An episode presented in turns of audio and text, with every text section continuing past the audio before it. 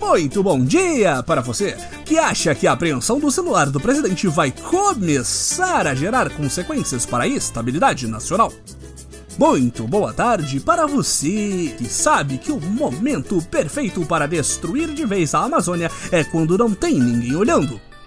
E muito boa noite para você que acredita que querem as suas hemorroidas presidenciais. Este é o Boletim do Globalismo Brasileiro, seu relatório semanal sobre a luta do nosso capitão contra as forças comunistas do Datena e do Vai Trabalhar Vagabundo. Toda semana a gente traz para você aquilo que nem o seu grupo de Zap Zap mostra. Então, não saia daí!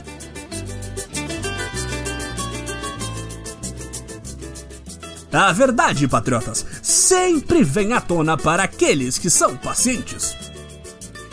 Após semanas choraminhando pelos cantos depois de sua separação do governo federal, parecia que finalmente o ex-melhor amigo do seu Jair, Sérgio Moro, iria conseguir concluir seus planos nefastos de acusar não só um, mas dois presidentes do Brasil.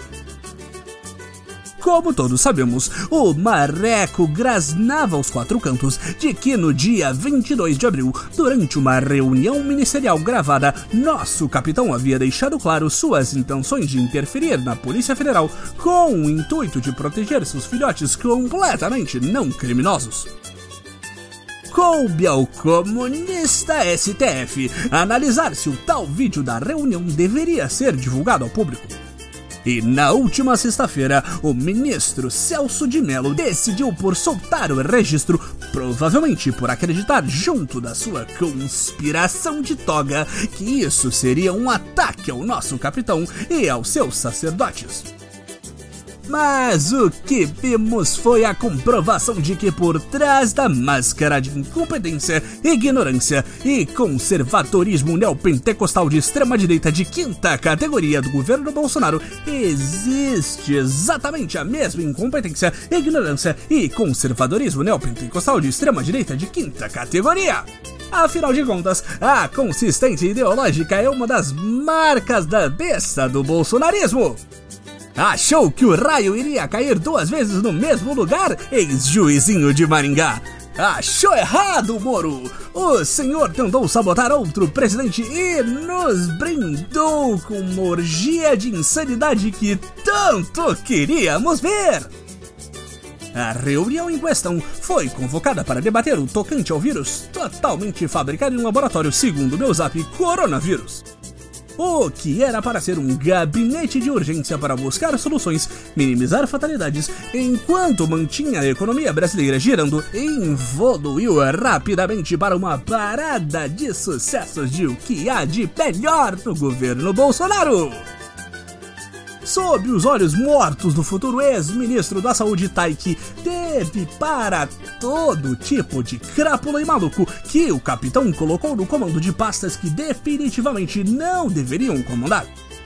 Teve o super-ministro Paulo Guedes inspirado em Hitler, defendendo escravizar um bilhão de jovens por um terço do salário mínimo e dando carteirada de ter lido incríveis oito livros na vida? Teve Damares falando que as feministas vão usar a Covid-19 como argumento para liberar o aborto e falando que vai mandar prender prefeitos e governadores? Falando em prender, teve o senhor ministro da Educação Entraub usando da retórica nazista de só existe um povo e defendendo também prender os juízes do STF? É claro que teve isso e muito mais, patriota! Na nova era, todo segundo é o momento perfeito de fugir completamente do assunto para lacrar. Mas os maiores destaques dessa reunião têm de ser mencionados em particular em nosso patriótico podcast.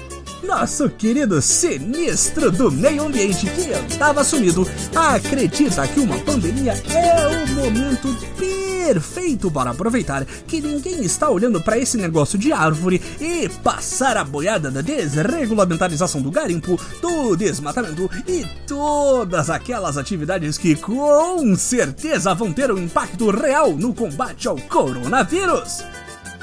E no controle deste verdadeiro show de talentos estava nosso sábio e centrado Capitão Messias.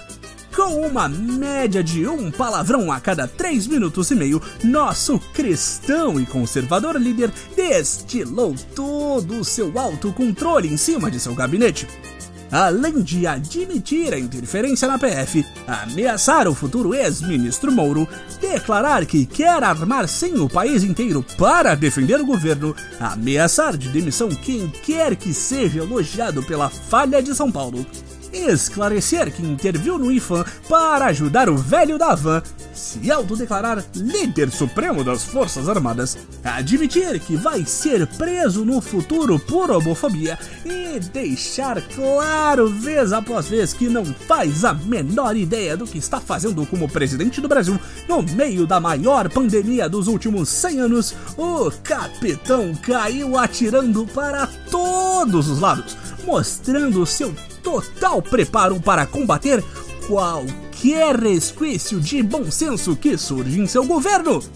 É assim que se combate acusações incabíveis de que seu único crime foi interferir na Polícia Federal, meu Messias. São declarações como essa que alimentam nossa corrente de orações e extremismos no Zap Zap. Quem se importa com mais de 20 mil mortos até o final desta gravação, quando o que realmente interessa na nova era é saber exatamente como sacrificar todo e qualquer valor que o brasileiro médio tenha para manter Jair Bolsonaro no poder!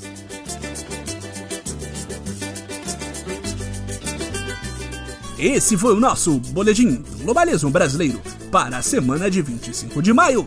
Envie sua sugestão crítica para o nosso perfil arroba boletim B no Twitter. E fique ligado em nossas próximas notícias globalistas. E lembre-se...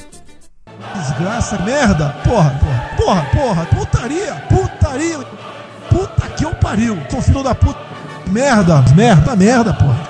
Se fuder, porra. Putaria, fuder, filha de mãe, filho da puta, puta, bosta. Puta que eu pariu, porra. Puta que eu pariu, sou filho da puta que os caras querem é a nossa hemorroida. Bosta, bosta, bosta, porra nenhuma. Acima de tudo, Brasil! Acima de todos!